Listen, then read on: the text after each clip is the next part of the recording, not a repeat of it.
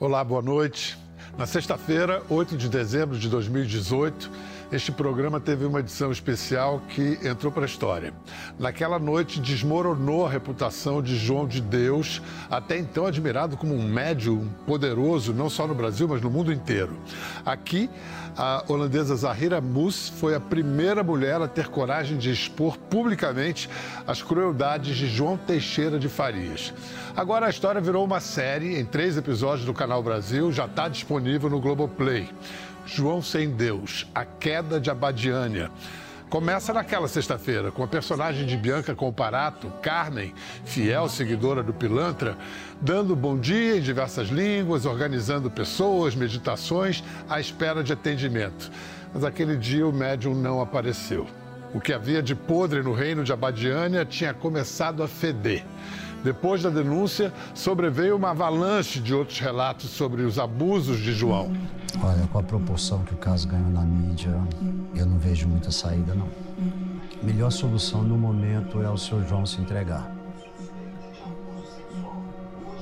Sai todo mundo.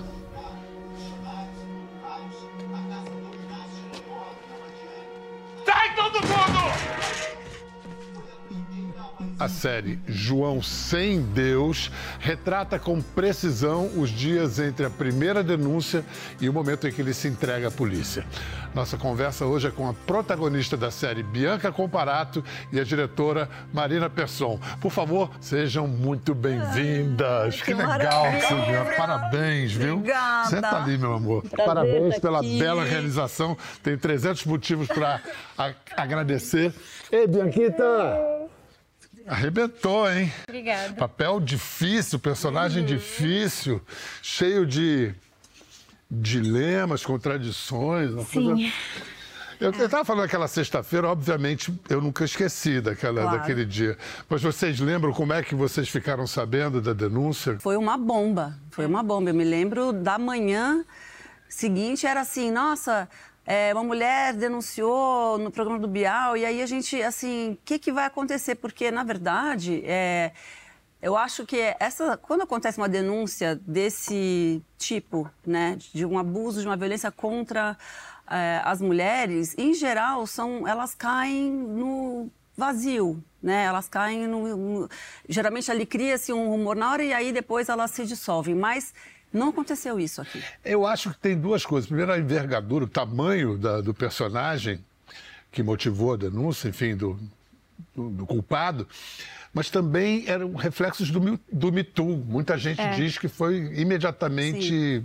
Sim. Associa imediatamente o Me Too. Você estava no Brasil ou você estava lá fora? É, durante a pandemia eu estava lá fora, mas eu, eu acompanhei muito. É, eu sou muito envolvida nas causas das mulheres, assim, na luta das mulheres. Eu, é, eu fiquei- fiz um doc sobre isso, então eu, foi uma bomba para mim também. Eu, eu assisti tudo e eu lembro muito de uma frase da Zahri, eu acho, né, que foi a primeira mulher assim internacional assim que falou do assunto que ela falou to bring light where there is darkness. E isso foi me eu, eu- fiquei muito chocada porque né, o João de Deus ele representa um pouco essa coisa. Ele era, em teoria, uma pessoa boa que fazia o bem e tem essa- esse lado mal, assim. Então eu- fiquei com isso na cabeça durante muito tempo. Assim. Tanto, e, e- e tanto isso era confuso, ainda é, de certa maneira, entender como é que um cara tão mal foi de fato responsável, ou pelo menos tanta gente atribui com credibilidade curas a ele, isso é muito confuso. Mas foi uma estrangeira que teve a coragem de vir a público, Isso- que mulheres falavam, Sim. mas só em off.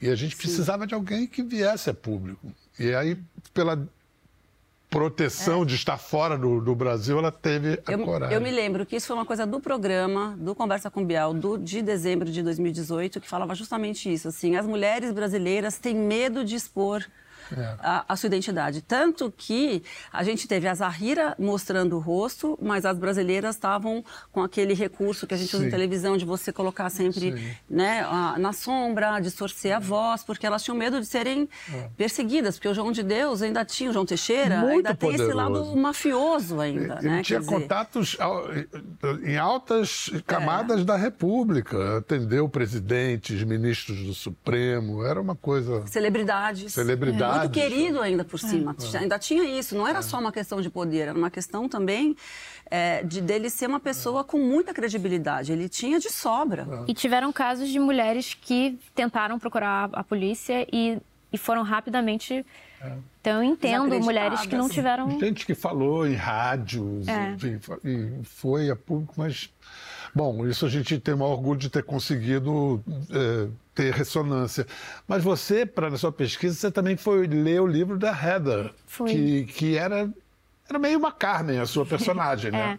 Um braço É. direito, assim. Para mim era muito importante também ler e ouvir histórias de mulheres ou pessoas que eram próximas dele e que acreditavam muito ali na força da cura daquele lugar, no lado bom, vamos dizer assim, do médium João, é, João de Deus, não o João Teixeira de Faria que a gente fala que é o nesse homem. É, então eu gost... eu, eu foi para mim foi muito importante ler o livro da Heather porque ali ela meio que explica como é a casa, como funciona a casa, as leis básicas para aquilo ali acontecer. é, e aquilo para mim foi a hora que virou a chave, assim, deu- da crença da minha personagem, da Carmen, que é a crença na cura, num lugar organizado, num lugar que recebe pessoas. Eu precisava muito ter isso dentro de mim para poder fazer essa curva de mudança dela abrir o olho para o que estava realmente E que foi a, acontecendo. a- a- a curva da Heather também, né? Que ela também cai, né? cai no desencanto, né?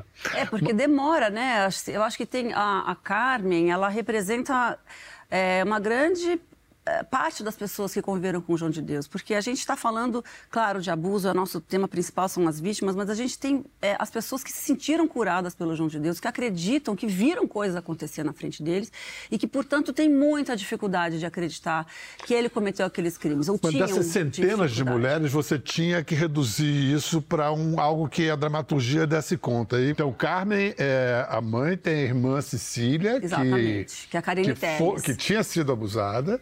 É, a gente tem esses três arquétipos. A gente tem a Carmen, que representa essa pessoa com fé, com muita fé. Uma fé incondicional, a ponto de não acreditar nas, nas denúncias. E ela demora os três episódios para cair em si, né? Para realmente. Porque ela, ela tem fase, ela acredita. Uma- algo, algo diz para ela que, ela que a- aquela ação foi uma verdade, mas depois ela nega e assim ela vai. A gente tem a Cecília, que é a que foi, passou em tratamento, foi abusada, mas não consegue elaborar, não consegue processar, não tem, não- ela não entende o que aconteceu com ela no primeiro momento e ela demora para ter coragem, ela só toma coragem de contar o que aconteceu com ela quando ela vê a- as denúncias das outras mulheres. E ainda tem a menina. E a gente tem a Ariane, que representa também uma grande parte dessas pessoas que só entendem que foram abusadas quando elas tomam contato com as histórias das outras mulheres. Porque então ela achava o quê? Que ela era especial, que ela tinha uma relação com o João de Deus única. Ele fazia, Então- ele fazia elas acreditarem Exato, nisso. É, um- é um mecanismo. Mas vou, só voltando E tem só... Ah, desculpa. Fala, Mas fala, tem um ponto da Ariane que eu acho muito importante também. No roteiro que eu acho super corajoso também. Que ela fala que ela não quer falar sobre o assédio dela, o abuso dela. Ela não quer falar. E tem, e eu acho tão importante também respeitar mulheres que foram abusadas, mas que não estavam prontas ainda a vir a público, assim. Imagina, ela é uma adolescente. Ela tem a vida dela toda ainda, ela está processando aquilo tudo. Ela foi abusada ainda criança. Então, eu acho importante também ter essa coragem de também ter um dos arquétipos que representa uma mulher que entende que foi abusada e fala: não estou pronta ainda para falar. Né? É, a É, gente, a gente total. quando estava fazendo a investigação, a gente, precisa, a gente tinha todas as dúvidas, como qualquer jornalista trabalhando tem que trabalhar nas dúvidas. Mas quando a gente encontrou um padrão, a gente falou, tá aí. né? Quando você encontra um padrão de comportamento, o, o complicador, o elemento complicador aí é que é um monstro e que realiza vamos dizer, milagres, entre aspas. Como é que. Como é retratar essa contradição? Terrível contradição. Não responder, né? O ser humano Não responder. Não, não, a questão é isso, a né? seguinte: o ser humano é complexo. Nós somos complexos. Né? A gente não tem só um lado. A gente tem lados mais na sombra e lados mais na luz. A questão com o João de Deus, para nós, como realizadores de audiovisual, é, para mim era muito importante que a gente respeitasse é, dois sentimentos é, predominantemente. Primeiro, o das mulheres que foram abusadas, violentadas por ele.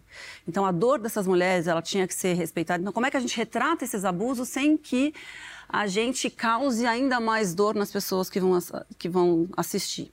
Isso era uma preocupação. A outra preocupação era justamente não desrespeitar as pessoas que têm fé e que viram coisas acontecer. E, assim, eu tenho muitos relatos de pessoas em primeira pessoa que vieram me contar histórias e que quem sou eu para duvidar? Você entende? Então, assim, é... então o que, que acontece? Na série, a gente procurou deixar essa resposta para cada um responder individualmente de acordo com o seu sagrado, com a sua crença, com a sua fé. Eu acho que tem coisas na, na vida, no mundo, que não tem explicação. A gente busca, mas e na minha experiência, não necessariamente com o João de Deus, mas outros casos assim, o que eu percebo é que são pessoas que têm poderes, vamos dizer dessa forma, mas não têm controle sobre isso. Uhum. Uhum. E agem e se comportam como se tivessem controle. E aí ficam escravas desse mecanismo e chegam a perversões Sim. como esse tipo. Me lembro do Thomas Green Morton, que foi um, um cara do Ha! Uhum. Um cara que foi muito badalado realmente aconteciam coisas ao lado dele, mas ele não tinha controle. Como ele não tinha controle, ele começou a, fa a fazer farsa para é. tentar controlar, né? Imitar não, pra... a si mesmo. É. Uhum. Aliás, eu lembro dessa isso... história. É uma coisa da minha é. adolescência, não sei. É. é.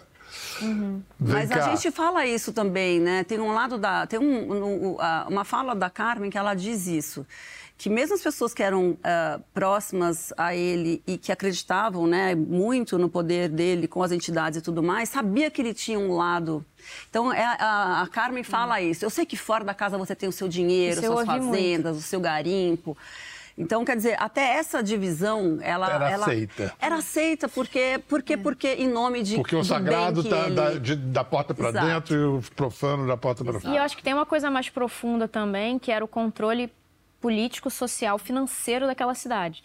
Então, a, isso eu acho muito bem amarrado também. A Carmen, ela dependia dele financeiramente também. A, ela tem uma pousada. O marido dela trabalha para ele, ela construiu uma família ali em volta. Ela não quer muito que aquilo acabe, assim, né? Assim, a vida dela muito... depende, da sobrevivência da família depende. De é uma pousada com autorização espiritual, Exato. né? Com selo. Isso é muito, é muito interessante quando você vê isso. Eu acho que na ficção o ridículo aparece mais disso, né? Porque eu lembro a gente fazendo o discurso inicial, assim, de introdução, e eu vi vários, né? Fiquei vendo no, na internet vários. E sempre tem a amostra, né? Muito produto, né? Assim, você. Aqui tem o cristal, que você só compra aqui. Só esse é sagrado. Essa água só é boa aqui. Não compra ali do lado. Como assim? Se é uma região sagrada, não teria outros cristais também? E a, a tal da água fluidificada. Sabe que é. tem uma. Agora eu acabei de lembrar disso, nem lembrava. A gente ficou negociando uma entrevista com ele até uhum. lançar a série. Uhum. Porque depois da, da, da Sexta-feira da Denúncia, a partir de uma ideia do André Sadi, que é diretor do Canal Brasil, a gente fez a série. Mas já aí durante a pandemia. E a gente insistia com ele por uma entrevista. E teve um dia que a gente fez um uma conferência, um, um, uma chamada de vídeo. Chamada de eu vídeo. falei com ele. Você falou com eu ele? Falei com ele para pedir essa entrevista. Ô, uhum. João, vamos fazer essa entrevista? Ah, sim. Aí, mas aí aquela coisa de quebra-gelo, eu falei assim, puxa, e essa pandemia, esse vírus? Ele falou assim, ah, você é só tomar a minha água que tá tudo bem. Se o cara já caído em desgraça ainda me joga um Dois H Dois anos depois. É. é. Eu conversei com uma mulher que foi procurar tratamento lá e ela falou que ela ela chegou a perguntar, ela, mas como é que eu sei que a água que eu vou comprar é a que eu tenho que. Não, porque vai a energia. Não é que tinha uma lá com o nome dela. Ele falava a prescrição, você ia comprar, e tinha, tipo, várias, e iam te dando. Mas é muito boa essa observação, como a ficção, às vezes, expõe mais uhum. o absurdo da realidade do que a própria. Táxis, táxis autorizados pela entidade. Táxis. É. Ah, né? Tinha isso, então. Com esse táxi você será abençoado. Com aquele ali, suas graças não serão aquele alcançadas. Aquele Santana não vai te dar aquele... Vem cá, você foi a Badiânia? Eu fui. Eu fui para Badiânia. Eu fui muito antes, fui em 2016. E eu não fui buscando uma coisa específica para mim, eu fui acompanhando uma pessoa, mas vou dizer, foi uma experiência forte. É, eu, a corrente especialmente a corrente é, um, é muito poderosa, assim, porque são centenas de pessoas que estão ali meditando ao mesmo tempo E só de. A, a imagem já é forte, mas inegavelmente eu saí de lá cansada. É. Eu saí mexida. Vamos fazer o seguinte, vamos mostrar uma, umas cenas da, do primeiro episódio da série. A Badiana, no dia em que o Conversa foi ao ar. Bom dia a todos. Bom dia. Good morning. Buenos dias. Bonjour. Guten Morgen. Sejam todos muito bem-vindos à Casa Dom Inácio de Loyola nessa manhã quente de dezembro, né? Um mês muito especial para a gente, afinal estamos comemorando o nascimento de Jesus Cristo. Vamos começar o nosso trabalho.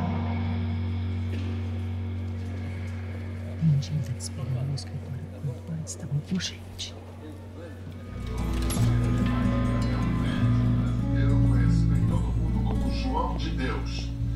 Desde 1976, ele faz atendimentos espirituais na casa Dom Inácio de Loyola, na pequena Radiânia, em Goiás.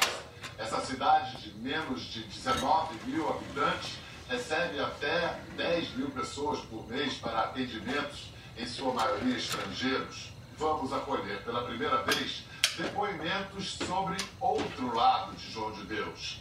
Eu e a repórter Camila Appel escutamos individualmente 10 mulheres que se sentiram abusadas sexualmente pelo médico. We don't have to feel ashamed. Boa noite, seu João. He needs to feel ashamed, and all the people that protect him to continue doing what he's doing. Então a gente vê aí o João assistindo sozinho ao programa, Lindinho, que é o marido de Carmen, tirando uns documentos ali, estavam mocosados. Foi assim? E documentos e dinheiro. Não, é, E dinheiro. É. Então, isso a gente tirou. Se aconteceu naquele dia do capataz fazer isso, isso já é uma invenção nossa. Mas de que tinha muito dinheiro escondido, tinha inclusive armas escondidas, isso está nos, nos, no- nas- nos jornais, né? Isso está nos autos. Sim, sim. O Nanini disse que. Não esse ano, há uns anos antes, ele disse numa entrevista que ele não fazia personagens baseados em gente de verdade, que não gostava. Quando eu soube que ele ia fazer, fazer o João, eu falei, pô, O que, que mudou? que, que, que, que Foi um foi essa? Foi um desafio para ele. sim. Eu, Ah. eu arrisco dizer o seguinte. Arrisco não, eu, eu sei, eu sei, é, porque a gente conversou bastante sobre isso. É, foi muito incrível a gente ter o, o- Marco Nanini para fazer o papel do João de Deus, por algumas razões. Claro, por- primeiro porque é o Marco Nanini, né? É um personagem que ele está no nosso imaginário brasileiro. Imagina, a gente acompanha o Nanini desde do teatro, Irma Vap, quantas vezes eu fui ver aquela peça, não sei, Carlota Joaquina no cinema, depois na televisão, Um gênio, enfim. né? Grande família. É, grande família, incrível. Lineu. Mas o, o João, não, a série não é sobre o João de Deus. A série é sobre as mulheres que tiveram suas vidas afetadas pelo João de Deus. E o Nanini topou fazer isso é, justamente por causa disso, porque ele entendeu que ele não faria é, o papel, que ele não seria o centro, que o João de Deus não era o centro daquela história, e sim as mulheres e as histórias delas. E nem ele Portanto, seria eh, levado a fazer uma personificação, como se diz Isso em gente- inglês, né? Impersonation. Não, a gente nunca buscou essa cópia, essa imitação. Assim, é, o que, que era importante né, nesse personagem? Ele nem é tão parecido, né, com, com o João Teixeira. Então, a gente falou, não, a gente vai... O, que- o, o, o importante aqui é que esse personagem tenha essa, esse poder sobre as pessoas. Que ele tenha um magnetismo, porque, de fato... É uma pessoa carismática, a gente não pode negar isso, né? Ainda que né, não, não para o lado que a gente... nada disso seria. Nada disso, exatamente. Então, assim, é a, a, a- a história, não, mesmo não sendo sobre ele, é, ele ancora a história de todas essas três mulheres e de todos os outros personagens que estão na série. Então, é- é- era muito importante que a gente tivesse uma figura é, forte ali, sabe? Magnética. E é né? curioso porque os seus diálogos com ele são mais monólogos que diálogos, né? São. É. Acho que isso é um, um requinte assim do roteiro de, de dar pouca fala para ele, né? Em geral, ele, ele, ele tem frases, né? É, tem- trabalha um pouco essa coisa mitológica, meio icônica, assim. É, e eu acho super interessante isso. São realmente monólogos, trocas. É, para mim, assim, fazendo essa personagem, a parte da fé, eu, eu consegui me conectar bem, conectei com a minha fé, conectei com a fé que eu acredito que tinha naquele lugar ali, nessa força, nessa energia que eu realmente acredito que tinha ali. Mas eu estava com muita dificuldade de trabalhar a admiração pelo João de Deus. E aí eu falei, eu não vou ficar forçando, eu vou me conectar, Bianca, com a admiração que eu tenho pelo Nanini. Então eu trabalhei com aquela presença do Nanini ali. E aquilo me... Falei, pronto, é aqui. E eu fui na minha admiração pelo Nanini, assim. Muito inteligente. Mas a gente desenhou o, o, João de Deus dessa forma nos episódios, né? No primeiro episódio, ele é esse homem santo, muito poderoso, querido por todos. No segundo episódio, ele começa a revelar um lado monstruoso, né? Porque a gente começa com o abuso de Ariane, que é a, a criança. E, e, no terceiro episódio ele está catatônico, que é como ele foi é, encontrado. Quer dizer, quando ele se entregou finalmente, ele estava. A Mônica Bergamo fala isso naquela. É. É, ela estava junto ela, com ele, né? Ele estava catatônico, é. ele estava fora de si, ele estava. Parece sabe, que ele assim, não está muito série. diferente até hoje, não, porque ele está em prisão é? domiciliar e meio. Meio fora. É. Talvez seja uma defesa, inclusive, é. né? Imagina uma pessoa que foi poderosa como foi, hoje está totalmente desacreditado, enfim. Mas é isso, ele não está preso, ele está na casa dele, é. né? Ele está em prisão domiciliar. Por causa da idade e da saúde, né? Exato. É. Vamos ver outra cena da série, um diálogo de sua Carmen com a Cecília, irmã dela, interpretada pela Karine Telles. Quero te escutar.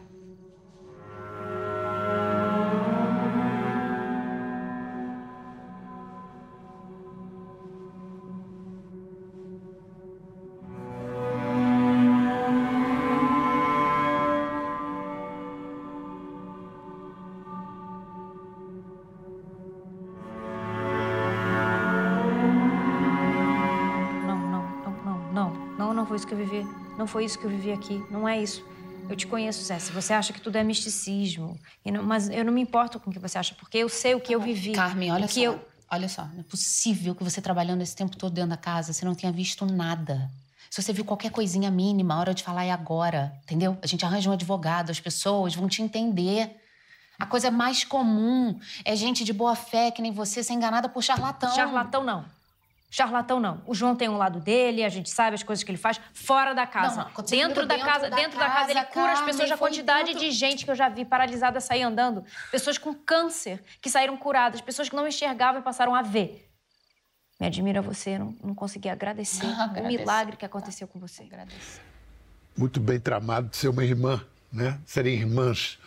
Porque um tipo.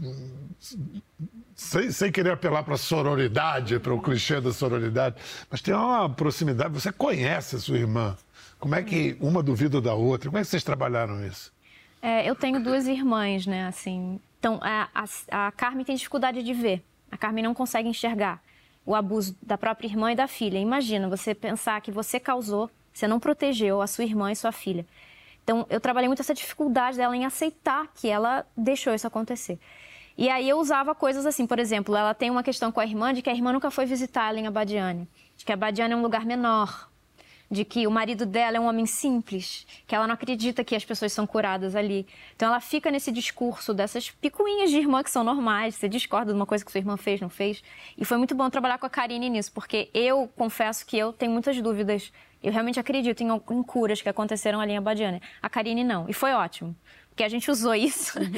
tipo, o ceticismo da Karine com a minha fé, e a gente usava isso mesmo em cena. Assim. A Karine é uma amiga querida. É, ela tem uma máscara de atriz incrível, né? Assim, Sim.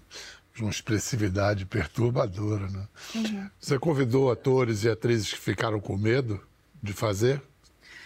Eu, a gente chegou a convidar, sim. Com medo, não, mas que não se interessaram que não quiseram. Não, não tenho interesse em entrar nessa. Mexer com essa não, energia. Não quero. Eu mesma, na verdade, quando, é, quando o Ventre Studios, né, a produtora, é, quando me ligaram, a primeira frase é: queremos fazer uma ficção baseada na história do João de Deus. A minha primeira reação foi: não sei se eu quero contar a história do João de Deus. Por quê? E aí a conversa foi indo. Contou a história das mulheres. E falaram, não, é, a gente quer contar, na verdade, ponto, a história das mulheres, o ponto de vista das mulheres. Aí eu falei, ah, não, então essa história sim. É, aí estamos, né? Mas é, é isso. Então eu acho que existe essa existe talvez medo, como você falou, das pessoas. A gente vê, a, a própria Zahira conta. É. Né? Para você, ela Claro, fala. Ele, claro. ele me ameaçava mandar é, maus Espíritos espíritos. Você chegou vão a ter alguma paranoia assim, um receio energético? Quer dizer, Foi uma coisa bem assim que eu fui, eu fui percebendo de- depois, assim, um pouco depois da filmagem. Eu, eu, eu confesso que eu senti um pouco, assim, uma dúvida, assim, um medo é, do tipo, será que vai acontecer alguma coisa comigo? Porque eu toquei nessa história, mexi com isso. Eu confesso que eu tive esse momento, assim, mas... É. Mas foi uma coisa também muito. Depois eu fiquei pensando, eu acho que também é uma mistura de emoções, sabe? Eu acho que é um. Assim, a gente também. A responsabilidade de contar essa história, de representar tantas mulheres, eu acho que. Eu fiquei mexida no final do processo, assim. E, de certa, de certa forma, você é investida de, um, de uma missão. É, é a frase da Zahira que você citou, é trazer luz. Quando você está trazendo luz, cara, nada pode te É. atingir. verdade. vai com medo, mas vai. É, vai com cuidado, mas É, vai. vai com cuidado. Aliás, em geral, né? Para lidar com qualquer coisa. É. Posso mostrar um spoiler? É, é o seguinte, é o confronto final entre Carmen e João de Deus. Como é que você se preparou para essa cena final? Me preparei muito. Me lembra, Marina? Nossa, eu lembro. Não, teve a preparação do dia, mas teve uma preparação de semanas antes. eu comecei a baseado no livro da Heather que você mencionou ali no começo. Ela menciona e tem entrevistas também e entrevistas que ela deu de, de podcast, de rádio assim, falando que ele gostava, que ela jogava sinuca com ele, que ele era divertido. E eu falei, cara, alguma hora eu gostaria que você entrasse. E aí eu falei, será que não é aqui? Porque teve esse impacto dela se trancar na sala com ele e de repente ela tá perante Deus para ela, né? Até ali, que não é mais Deus, que agora é o diabo, sei lá o que que é. E aí ela não sabe formular o que dizer e começa a ter saudade de um amigo que existiu ali. Aí foi uma coisa que a gente trabalhou muito de ter esse momento dela. Você foi meu amigo, aquilo era verdadeiro, aquela sinuca, aquela cerveja, aquele negócio. É. E aí, é, Pra depois entrar numa coisa dela quase que querer matá-lo, né? Então eu não queria chegar no óbvio da Javinho. Eu queria ter esse momento de o que, que eu faço com esse homem aqui dentro. essa, isso que ela disse agora da amizade, eu estava ouvindo e pensando que tem uma coisa realmente genial, que a fé, ela pode desmoronar como uma catedral imediatamente, quando você é traído na sua fé. Mas o afeto, uma amizade, é mais difícil. Total. Olha que chave. Olha só, Olha que ela chave boa. Pegou Aham. ali. é, esse tipo de traição é. Nossa. E era uma cena que eu tinha muito, é, muito receio. Sabe, tem cenas que a gente, nós como diretores, a gente, fica, a gente olha e fala assim, como é que eu vou resolver essa cena, meu Deus? Era uma cena que eu tinha muito medo de ficar ruim, sabe? Tem, um- tem muito. Tem, um tiro também, né? Então, como é que Porque- chega no tiro, né? Mas e por muitas razões, até por, por eu mesma não acreditar, eu, por, por eu ser uma pessoa cética, também não acreditar que a Carmen podia ser tão entregue, demorar tanto tempo pra para acreditar, para cair a ficha, sabe? E aí vem a Bianca e traz, entendeu? E aí quando você fala, não, eu acreditei, aí é muito emocionante, é uma coisa, é das coisas que mais dão alegria Então agora, com a pessoa. autorização da diretora e da atriz, E vamos dar um spoiler, mostrar a cena do confronto final. Isso é um pesadelo. Onde está o meu amigo? Que a gente dava risada junto. Jogava sinuca. Lembra a gente ganhando do lindinho?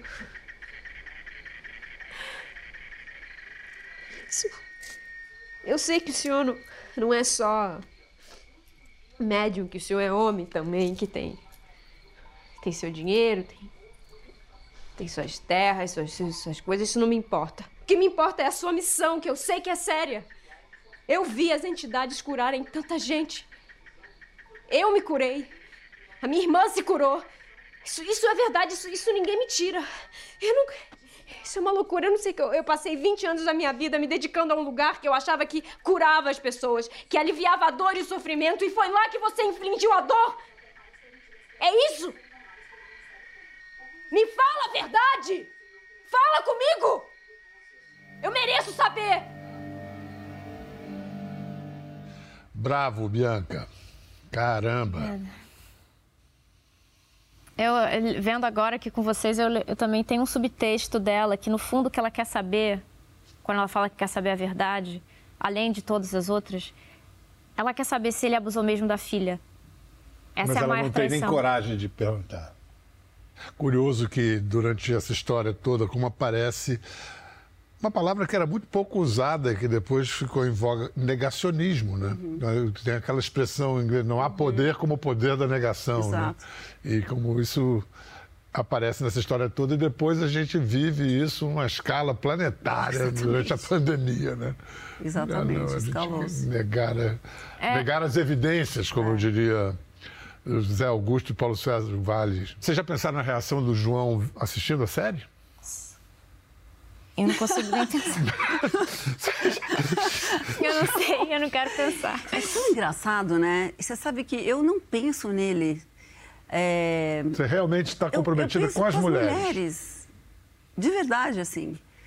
E eu, assim, eu, quando eu penso nele, eu penso cada vez que sai uma nova, uma nova, como é que é, uma, uma novidade sobre a sentença dele, né? A gente teve Uhum. recente, a gente Cada teve que mudar aumenta a pena, as né? últimas cartelas, a gente dá um informativo, né, de, da situação de Abadiane, de, eh, do João de Deus. E aí, assim, logo antes da gente lançar, ele foi condenado a mais 100 anos. Então, agora a soma total é 489 anos de condenação, né? E então, assim, eu penso muito nesses termos, assim, de o que, que adianta, né, você dar tantos anos de condenação a uma pessoa que não vai viver mais, não sei quanto, ele tem 82 anos hoje, né? Não vai viver 100 anos para poder, mais de 100 anos para poder cumprir a pena e tudo mais. É, né? a Então, ideia da justiça é seria que isso fosse exemplar para que futuros potenciais não. não mas é- Exato. é- Mas a, a verdade é que a impunidade é muito grande ainda, né? Sobretudo nesses casos de violência contra a mulher. Então, claro, eu acho que espero que sirva, sirva de exemplo, eu espero que sirva não só de exemplo, mas assim, como um alerta para os homens que muitas vezes cometem violências sem achar que estão cometendo violências, porque é isso, assim, eu acho que a, a, a- coisa é tão estrutural que muitas vezes os próprios homens não foram é, trabalhados nesse sentido de entender o que, que não pode ser feito, o, que, que, o que, que não é legal você fazer com uma mulher, sabe? Eu acho que é, é mais nesse sentido que eu penso, é, quando eu penso num cara como o João Teixeira. Parabéns, Marina Persson, muito obrigado. Parabéns, Bianca Comparato. Obrigada. Beijos na família, beijo para Obrigada. Alice, saudade Obrigada. dela, daquela lindona. Você em casa, você pode assistir a série tanto no Canal Brasil quanto no Globoplay.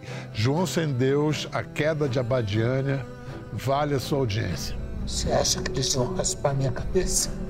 E amanhã no Canal Brasil vai ter uma chance de maratonar a série de uma vez, a partir das 8 da noite. Gostou da conversa? No Globoplay você pode acompanhar e também ver as imagens de tudo que rolou. Até lá.